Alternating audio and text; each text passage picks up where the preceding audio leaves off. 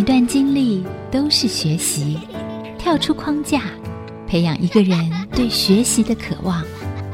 爱，一起学习，听见这世代。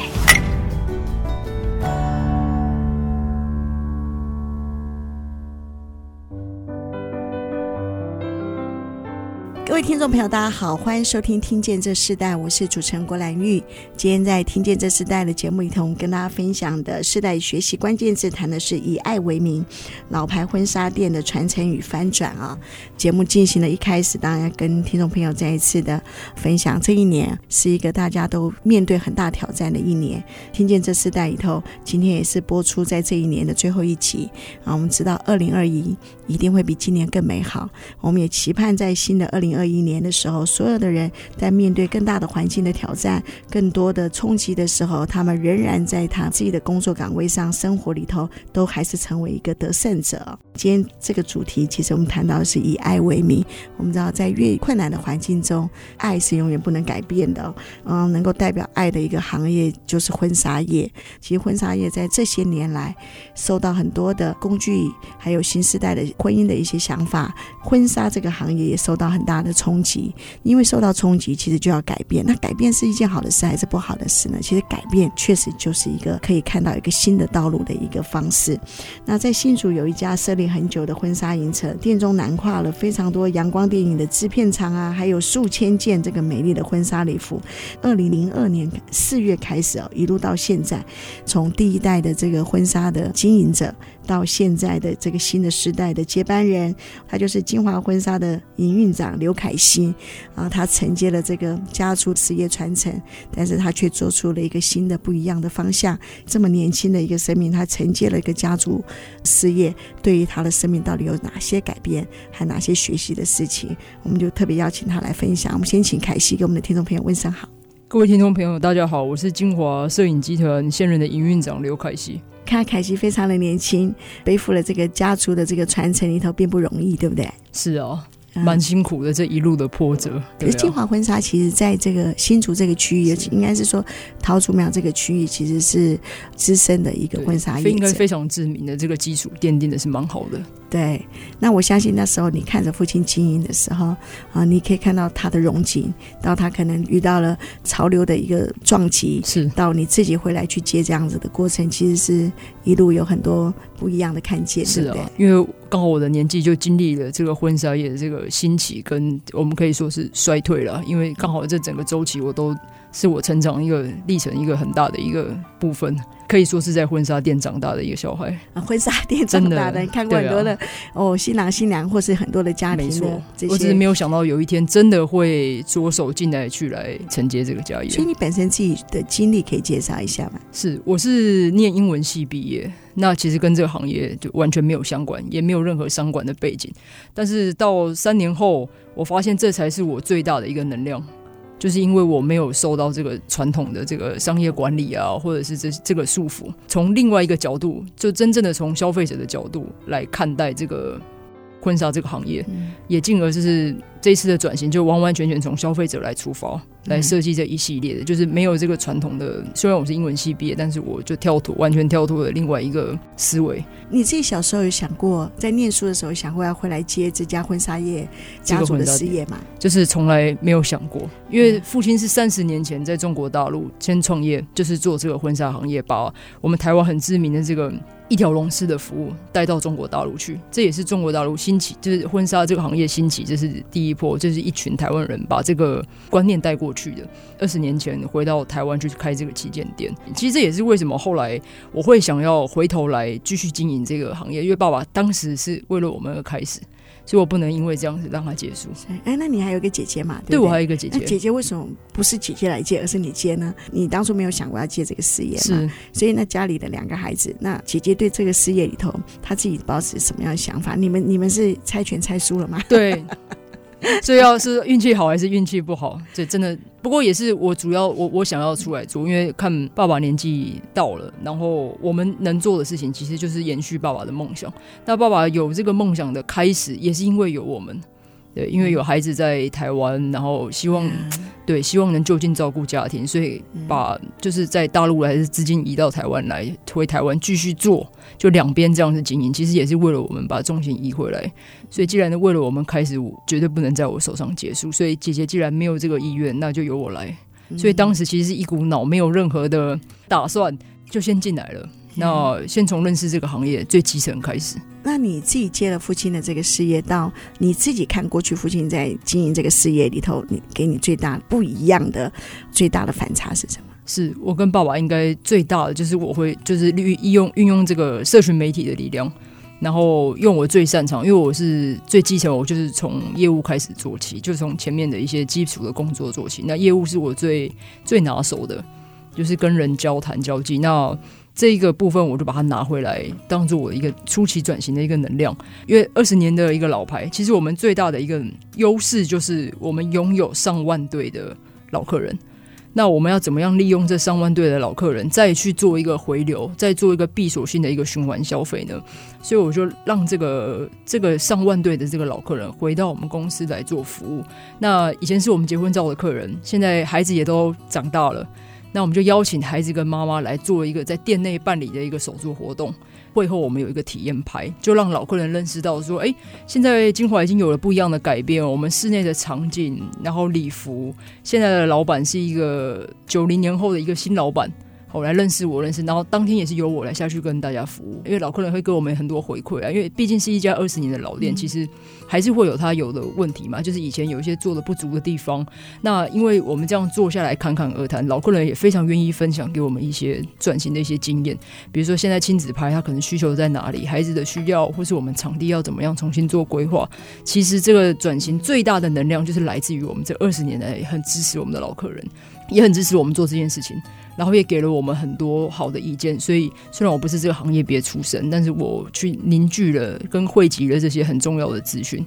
刚刚凯西提到了，就是你你自己在这个经营上，我看到你有个专业的一个看见，然后你自己从业务开始做起，但是你接班的时间也才二十岁左右，对不对？没错，当年是二十一岁，二十一岁吧，这么这么年轻，然后你也看到你的客户，他们也是在过去这么好的这些资源，其实客户就是你们的资源，是他们也开始有第二代。好，甚至有些已经有第三代了，没错。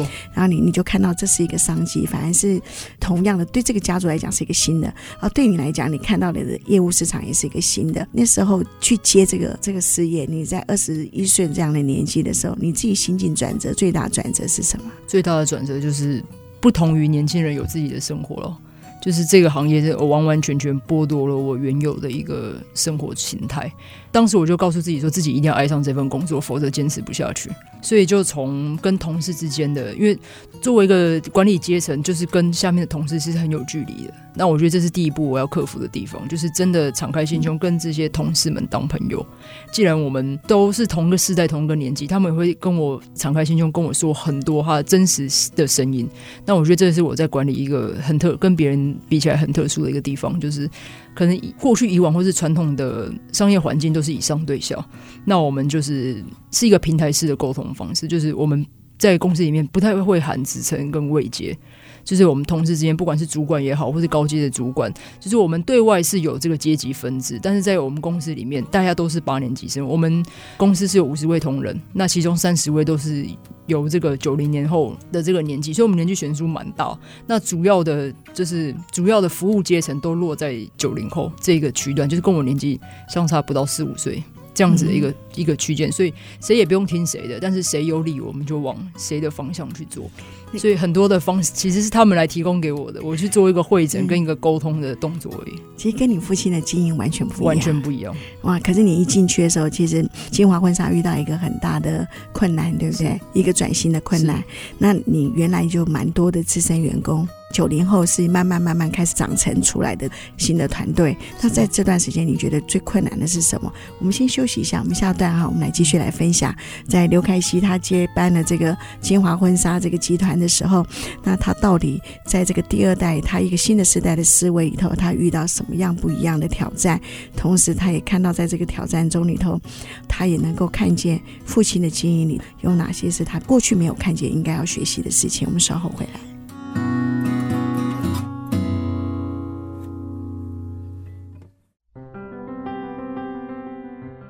欢迎回到《听见这时代》，我是主持人郭兰玉。今天在《听见这时代》节目里头，我们跟大家分享的时代学习关键字是以爱为名，老牌婚纱店的传承与翻转。那今天跟我们一起分享这个课题的来宾是京华摄影集团的营运长刘凯西。可是我们刚刚也听到，就是说回来接的这段一开始其实是非常艰难的，是因为正好面临到婚纱业要转业，然后各种不谅解。时代的不谅解，那同样的，你有很多的员工也那时候也跟着父亲也做了非常久，所以你进来的时候，你最先改变的是什么？最大的改变就是先不改变什么。先让他看到我正在着手为这家公司努力，就是我一样上下班，就是我的时跟他们工作的时数是一模一样，然后一样是从基层开始，遇到问题也会很虚心的向他们请教。其实一开始所做的就是让他看到我做这件事情的决心，并不是就是空口而谈，就是我是真的卷起袖子跟他们一起做，要搬东西我也一起去搬，然后要早起我也要早来我也早来，要晚走我也晚走，就先让他们看到哦，他是真的有心来做这件事情。而不是因为哦，爸爸的工作我来我拿来做，好像比较轻松，好像比较容易，所以先让他们感动的是这样子的一个动作，维持了大概有半年的时间，他们开始愿意谈这个针对转型的事情事情，然后我会跟他们说，我现在目前的计划是怎么样，先第一步取得他们的支持，那他们心里愿意上愿意接受之后，在流程上就更顺畅了。嗯，你是二十岁遇到一个二十年的。品牌哦，是哦，无论是你是在自己的家族企业，或是说你真的是进入到一个产业，可能如果你不是这个家族的孩子，是，那你可能会进入同样的，你都要遇到一个不一样时代的挑战。你刚刚讲你的经营方式跟父亲也不一样，带来的效果最大的不一样是什么？当然由上对下这个权威式的，当然是统一管理嘛，集中管理。但这样子，像刚副总提到，就是平行式这样子的这样的方式，动作会比较慢，就是接受的时间会比较长，就是需要讲一次、讲两次、讲三次。但是当到讲的次数多，拉的时间长，但当他真的接受之后，效果会非常好，因为他不是被强迫的这样的方式下去做，而是他心里发自内心的认同，所以他动作起来会更快乐，工作起来整个环境会更友善。然后也更容易留住我们有相同理念的同事，嗯、其实工作起来是更顺畅的。那父亲看到你这样经营，他会不会担心？哦，对啊，当然一开始觉得一群花太多时间，花太多时间在沟通，然后哇，一群小朋友在好像在玩家家酒一样，就是把工作当做儿戏，这是他其实一开始的认为。但他后来发现，哎，放手给年轻人做，虽然走不同条路，也许这个路上更弯曲，但是这个离终点是更近的。这是他后来的发现。对，那你说你进来以后半年之后，当大家看到真实的去做每一个细节的事情，你也很殷勤的去在这个公司里头全心全力的投入，开始跟大家谈到翻转。那你认为你当你接手之后，这个翻转最大的契机是哪一个关键？我们最大的契机是在我们对于这个客人，以前我们是以客为尊，但我们现在给的这个新时代的一个新的，我们给公司的一个新的口号叫做以客为友。就是我们不再说要完完全全的尊荣客户，但是我们一定要把客人当做是自己的朋友，给他一个最真诚的建议。不一定要买最贵的东西，但一定要买最适合你的东西。其实以这样的出发点，那客人有一个最真实的感受：哎，这家店不是为了赚钱而来做我的生意，或是给我一些这些建议，而是真的把我当朋友，推荐我一个最好的、最适合我的。所以他在这个流程结束之后。我们就好像变成朋友一样，就是三餐会问候啊，三节会送暖啊，像这样子的方式，客人。只要想到跟摄影有关的一个项目，都会先想到我们。就像想到自己的朋友啊，我的朋友在做什么东西啊，我要去找他买啊，我要去找他用啊，找他吃啊，就是这样的一个方式。所以，我们就是这样子的一个能量，造成我们有非常非常多的这个循环式的消费。这些客人其实都一而再、再而三不停的上门。哪怕以往大家都觉得说，摄影这个行业是一次性的，那婚只有结一次，怎么可能会来两次呢？所以，服务也就一般般吧，没有关系啊，反正我们只收一次钱，他又不会结两次婚，但我们打破了这个以客为尊的这个口号之后，我们用以客为友去对待我们的每一个来的一个每一个贵宾，其实这个效果是非常好的。所以你应该也常常会收到原来的老客户看到你的改变，真的是家庭和家族功能的克制化方式来服务这些对象。是在这样的一个回应中，会不会很多过去是父亲那时候在经营的时候的客户，然后？到你的手上在经营的时候，他们会觉得哇，怎么截然不同，对不对？对，截然不同。然后现在很多客人都经过会抱着孩子来进来给我们看，就真的像好朋友、三五好友跟邻居这样的相处模式。其实，在这样子的商业环境下是非常健康的。员工呢？那资深的员工和新进的员工，你怎么让他们可以在经验里头和他们在热情中里头帮助他们在这个你现在翻转的不一样经营模式里头，彼此大家可以团队的合作，然后更能让这个公司进入到一个真正长久获利和永续经营的一个方式。是我们针对就是九零后的新同仁，针对还有我们的原本的老员工，我们会做很多像这样沟通桥梁。我们有请这个团康的老师来带，就是希望说让他们在观念上能更契合，就合作上更契合。其实我觉得我的工作比起管理，更像是就是搭建这个两个世代的桥梁，让他们在工作上更能行云流水的来去做互相合作的一个一个动作。那在这个过程中，你觉得面对最大的挫折是什么？最大的挫折应该是这些老同事的不理解的不谅解，就是啊，这么简单的工作你要搞得那么复杂啊，好，为什么要花这么多时间在沟通上面？或是我们真的转型亲子结婚是一个好的决定吗？因为以往大家都知道说结婚照的客单价一定比较高。那亲子写真的客单价比较低之外，亲子写真还要花更多的人力成本，因为孩子不会听从指令嘛，一定是要花更长的时间，甚至会拍个有时候会拍到两次、拍到三次，那无形间的成本其实是增加的。所以很多老同事都抱持对这个是抱持疑虑，就是啊，既然我们要转型，一定要让公司赚钱嘛，要赚钱要领盈利，怎么会去提高成本呢？那我们要去克服这个困难，就是在这个营运的过程中。我们让孩子在不用听从指令，就是为了减少这个人事成本，让我们能一次在更顺利的拍摄完。第一年，我们请了幼教老师来上课。就是帮我们这些年轻，因为像我们刚刚提到九零后，其实都还没有为人父母。那很多人会想到，那这样他怎么会去懂孩子的心情呢？怎么样陪孩子拍照呢？所以我们请了专业的幼教老师，就在专业的部分去来做一个补强。那让这些还没有为人父母的这些九零年代的技术人员，他能第一时间去掌握孩子的这个心理上，呃，比如说他哭，那这样的哭声是代表什么意思呢？那用什么样的方式能跟孩子接近？那孩子其实最主要就是怕生。那我们怎么样让他最快的方式熟悉这个环境，或是熟悉这个工作人员？这个部分是下了很大的心力。所以现在这些还没有为人父母的九零年年代，带的比自己的爸妈还好。那爸妈也很惊讶，说：“哇，这个拍完照两个小时过后，怎么孩子要出门的时候还跟我拜拜？”然后要说要留在这里，跟我们的技术部门的同仁要要留在这里上班哦。孩子自己说我要来这里上班，父母看到这样的改变，非常的惊讶，觉得还没有为人父母的这这样的技术人怎么能做到的？你整个接手，今年是第四年，第四年了嘛哈。那你刚刚提到说长辈他觉得哦，你的投资成本刚开始非常高，非常高，现在正式获利了嘛？是。正式获利，对不对？没错，在第二年，差不多第二年的时候，第二年就获利了。是，所以父亲那个捏把冷汗，只只真的就是只要两年就好，就是好像车子开到悬崖边，然后一个大回转回来这样子，就是车尾都已经甩到悬崖外了。但是还好，这个结果是，其实我也是意外。我们做这个事情，不能想的事情会不会成功，我们要想的是，我们每一个阶段努力的去做，我们不去记这个后果了。对，那那时候你有想过可能不行，或是？每天都觉得不行，每天都觉得不行，每天都怀疑自己，有有想要逃走的时间。对，每每天晚上，每天晚上，每天晚上都想要逃走，但是早上起来看到父亲比自己还早起啊，他已经到了公司，所以这样子的年纪比我大这么多一一个长辈，他已经这样劳心劳力，那我们有什么不行的呢？反而你在工作的时候跟父亲更亲近了。没错，其实借由这个行业，我真的真正的认识他，因为以前只有父亲那个那个很权威的那个形象嘛。那其实在这个工作上很柔软的一面。他对在公司的经营上，还有对这家公司的期许，其实看到他很，因为他对这间公司的期许，在对我们我们的期许，对孩子的期许，就是这个海公司从他一手创立，其实就像他的孩子一样。所以你也可以看到父亲过去的哇，那个三十几年的刻苦耐劳，甚至他开始起创这些事业，没错，知道自己怎么长大的，知道自己怎么长大的哈。然后突然觉得哇，自己很蒙福，哇，对，有一个这样的父亲，没错，可以。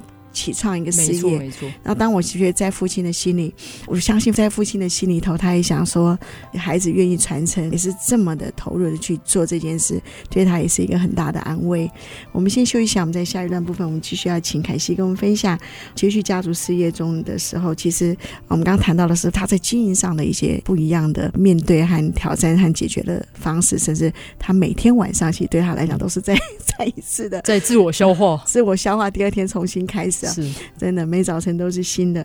可是同样的，对他另外一件事情，就是在这个过程中，一定有很多很特别的故事，是，一定有很多在从客户回应或团队里头，让他自己都觉得哇，晚上睡觉不只是哭泣，想到都会觉得笑起来的那些那些事情，我们都有来分享。我们稍后回来。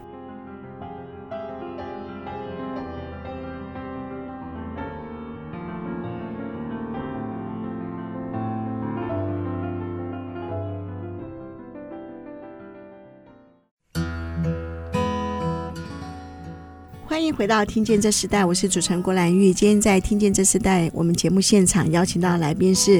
呃，金华婚纱的这个集团的营运长刘凯西来到我们的节目，跟我们分享他在这个第二代接班的时候，他所面对的他在整个经营跟上一代不一样的一些想法，甚至他们在这个面对的困难和挑战，当然也是不一样。嗯、有时候一个事业的起创人，他们面对的就是一个事业的开始，从无到有。可是有时候在我们在世代传承里头，接续这个有了二十年模组的这样子一个品牌的时候，他怎么从原来的产业里头创立一个新的，甚至树立一个新的品牌，其实也是一个更大的挑战。那到底从无到有容易呢，还是从原来有到改变是容易的啊？我相信在两代之间，他们常常不一样的想法。是，那可能第一代会觉得哦，从无到有是最困难的，对对。可是对第二代来讲，其实从原有的包袱到抛下这个框框已经存在，对不对？会不会常常会跟父亲分享这样不一样的想法？会，会、啊，没错。就是在这样的问题之间拉扯，没错的。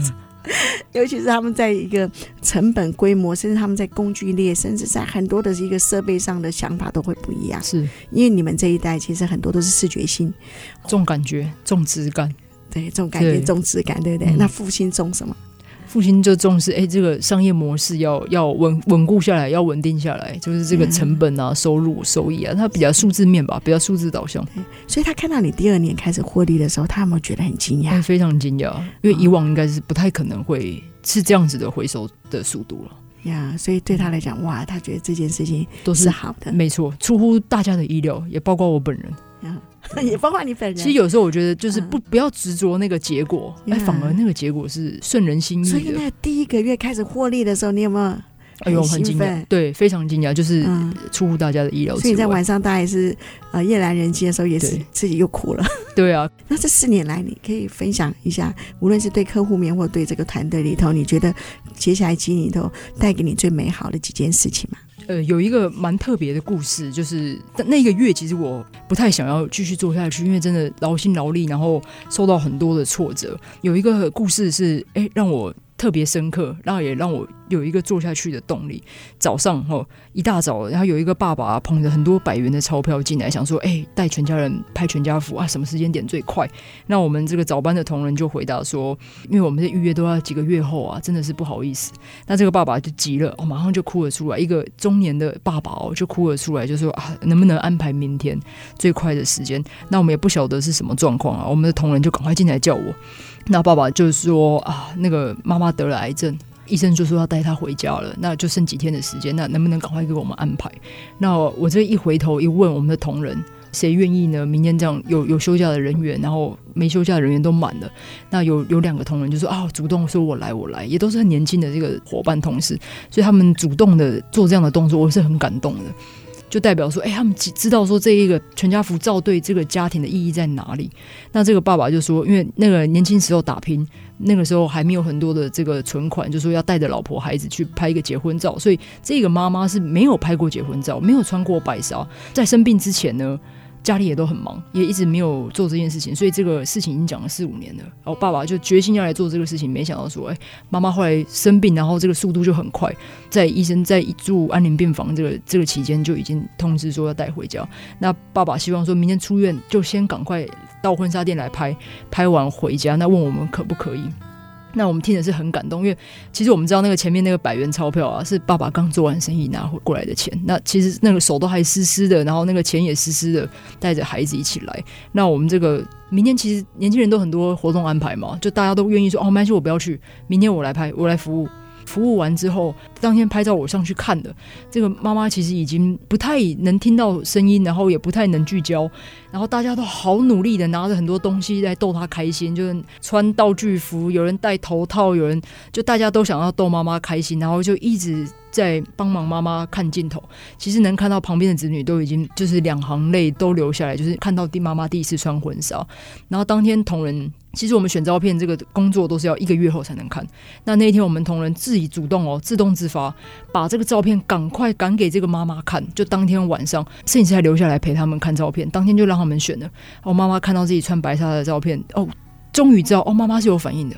妈妈也哭了。妈妈看到这个这个全家福穿白纱的礼服，这是她人生中第一次，也是最后一次这样子的经验。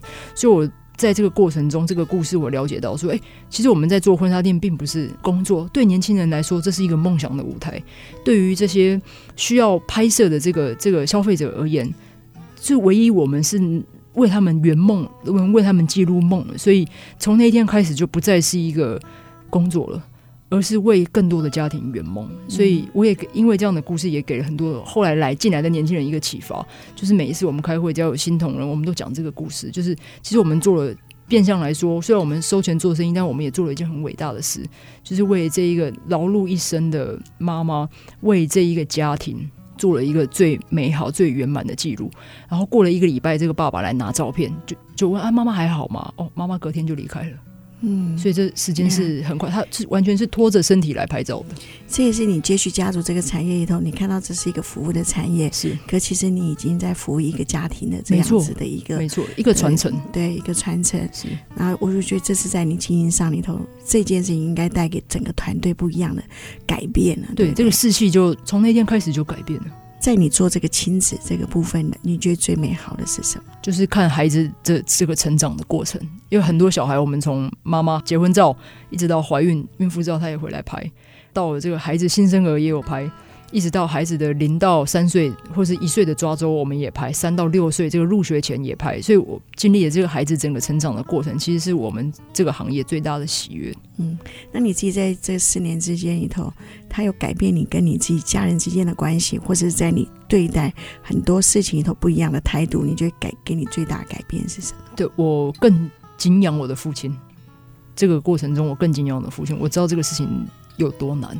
然后要做好有多不容易，尤其以前的网络时代，可能资讯不发达。其实我相信，过去做生意可能不会有我们来的轻松。嗯、所以爸爸这个怎么样抚养我们长大的这个过程，我都自己亲身经历了一次。所以。我更尊敬我的父亲，嗯，然后发现孩子更孝顺了哈，没错。对，你刚刚讲到那个网络时代这个件事情，是，所以你运用了社群这个媒体做了哪些事情？我们运用社群媒体做了很多的活动。那现在很多产业其实大家都有做线上的这个行销嘛，那我们现在在线上。的做行销之外，也把这个线上线上的资源带到线下来。我们办理了很多这样子在店内的活动，就是亲子大家一起做，然后有这个手作粘土啦，有这个。亲子摄影的体验拍啊，有这个麦当劳，我们跟麦当劳合作的一个带动唱，跟万圣节的南瓜巴士，就是希望说借由这样线下的活动，去接触到更多的消费者。因为网络时代冷冰冰的嘛，而且大家都在做，其实我们更期许是做更多有温度的事情，就是人与人这个面对面的一个相处。跟除了爸妈平常上班，假日更要带着孩子来参加这些活动，借由这个活动来认识自己的孩子。那孩子也要在这个活动跟父母一起完成，就认识自己的。爸爸妈妈，嗯，好，是。那我觉得凯西不容易，一个二十几岁的。呃，这样二十一岁开始接续这个产业，然后第二年开始看到一个获利，那经营的方式跟父亲是完全不一样的。当我看到他自己，无论他自己面对的他们的在这个事业上，他遇到他发生的这些故事，甚至发生的很多跟家庭都是有关系的。因为做这件事情，他也让他自己跟家人的关系改变了。那我相信这是他当初接事业的时候没有想到过的事情。我们可以在这一段的，请你选一首歌曲，代表你的心情，然后分享给听众。是，我想分享一首歌，是我们在开会前都会跟同仁一起欣赏的，叫做《Fight Song》。这首歌是一个非常振奋人心的一首歌哦，就是听了会活力满满。那这首歌也送给各位听众朋友。我们先听这首歌，我们稍后回来。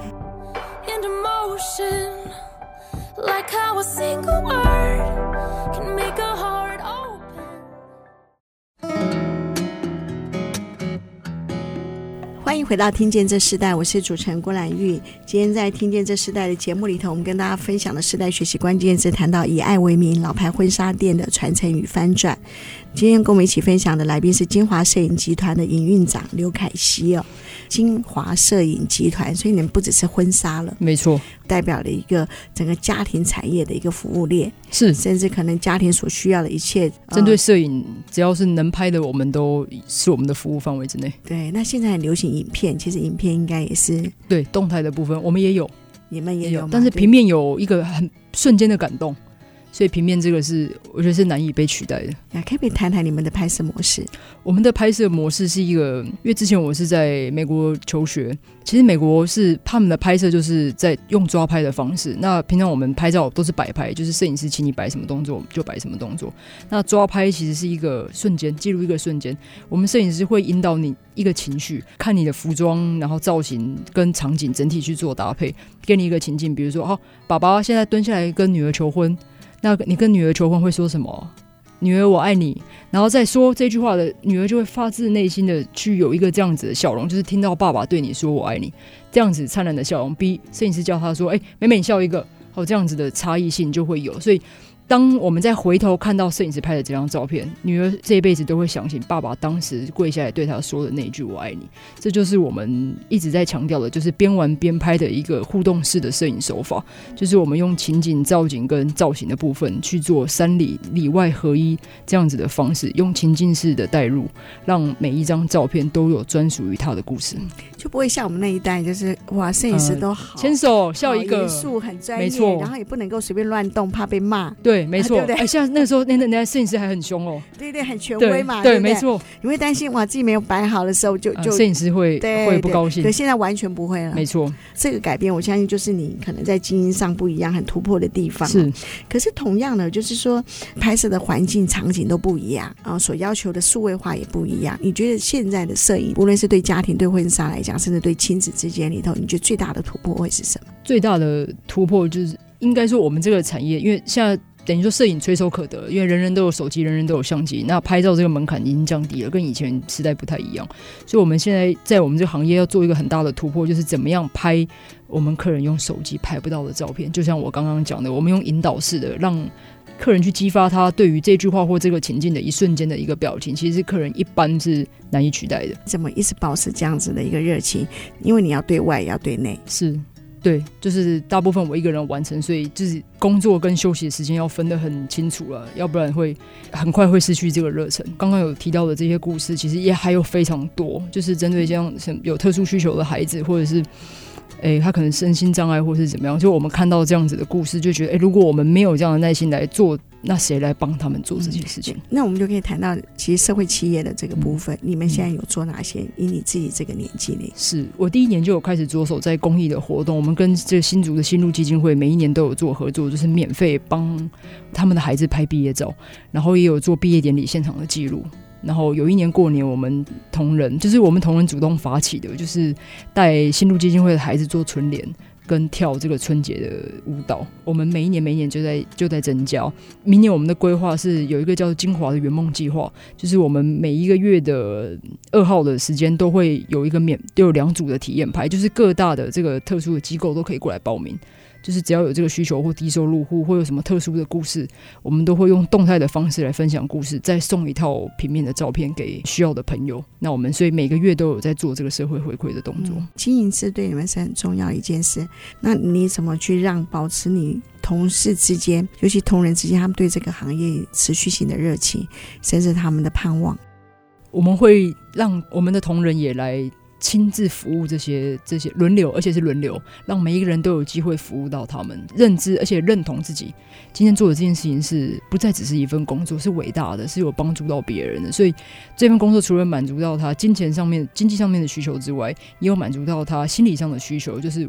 大家都会乐于助人，其实这是我觉得是一个人的天性，真的是人性本善。因为大家都会希望做好事情，而且在做完好事之后，心里是满足的，是富有的。所以我有看到这个我们九零后的同仁在付出的这个过程当中获得的更多，所以他们在他们无形间也对这个工作更认同。所以做这个公益不只是说回馈给社会大众，其实也无形间去培养我们的同仁怎么样呢？去在自己的能力范围之内。能付出更多。你除了就是一直在经营这个事业之外，你自己有什么样的兴趣吗？学了跆拳道蛮长一段时间。你可以谈谈这个兴趣，这个跆拳道当初为什么会想要学？蛮有趣的一个契机，就是小时候爱看那些那些动画漫画，所以一直也想象自己想要变成一个武打高手，但没有想到说，哎，这个跆拳道这个是有这么辛苦。我们就看到他很帅气的比赛啊，这些动作，但跆拳道给我一个很大的的一个心境上的转折，尤其用运用在工作上面，就是以前我们的教练就是你越害怕的事情，他越叫你做，比如说我不喜欢深蹲。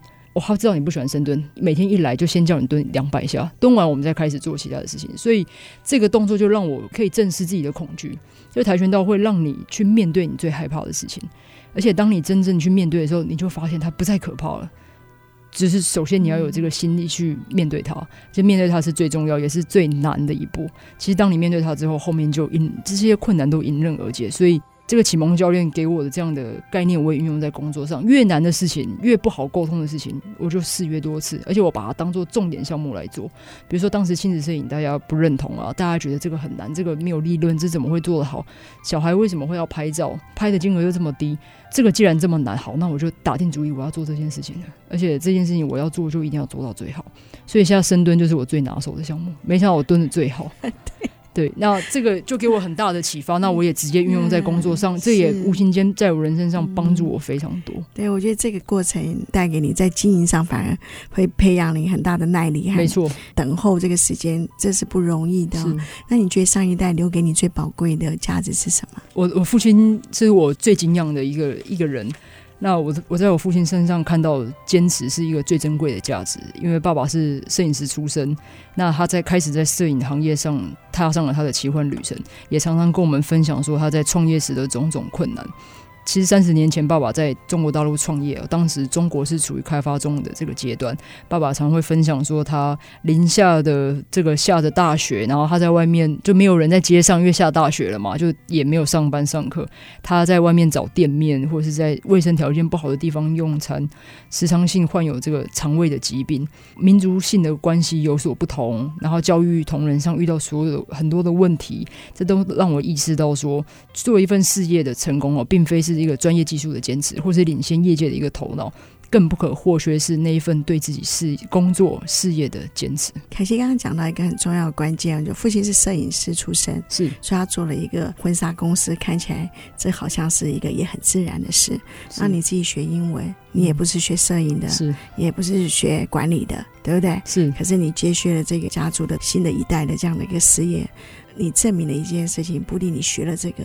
就一定会没错，不能做这件事情。生命有无无限的可能。对，是可以用一个最短的一个时间分享一下。如果有现场有很多人要接续家族事业的时候，比你更年轻，甚至正在要准备做这样的事情的时候，可以给他们一个建议嘛？给九零后的这个一样是接手家族事业的朋友，一个很珍贵的礼物，就是希望大家能坚持自己的所爱，然后跟。原先自己的专业去做一个结合，那相信大家都会有一个很不一样的收获。节目最后，请凯西跟我们分享一首歌曲，这首歌曲可以代表自己整个的接续家族事业的心境。这首歌是 Y 的《All My Life》，是一个很励志的一首歌，歌词也很简单、很轻松，是常常是我们同仁之间在茶余饭后会放的一个彼此互相鼓励的一首歌。那这首歌送给每一位听众朋友。那预祝大家新年快乐！我发现凯西的歌都跟他的同仁都有关系。哎、欸，真的，的我的工作就是生活，生活就是工作。应该电影所有歌曲几乎他选择的。好，我们节目在这首歌的同时，我们也跟大家说一下，听见这时代节目从明年一月一开始要调整重播的时段。节目首播是每周六的上午九点，重播时间是隔周二的中午十二点哦。除了频道收听外，电台的官网也可以随选即播的听了完整的节目。再一次祝福大家新年快乐！听见这世代，我们下周再见，拜拜，拜拜。听见这世代，建立爱的连结。中华民国资源媒和互联协会邀请您一起启动公益资源，实现分享与给予的良善社会。You know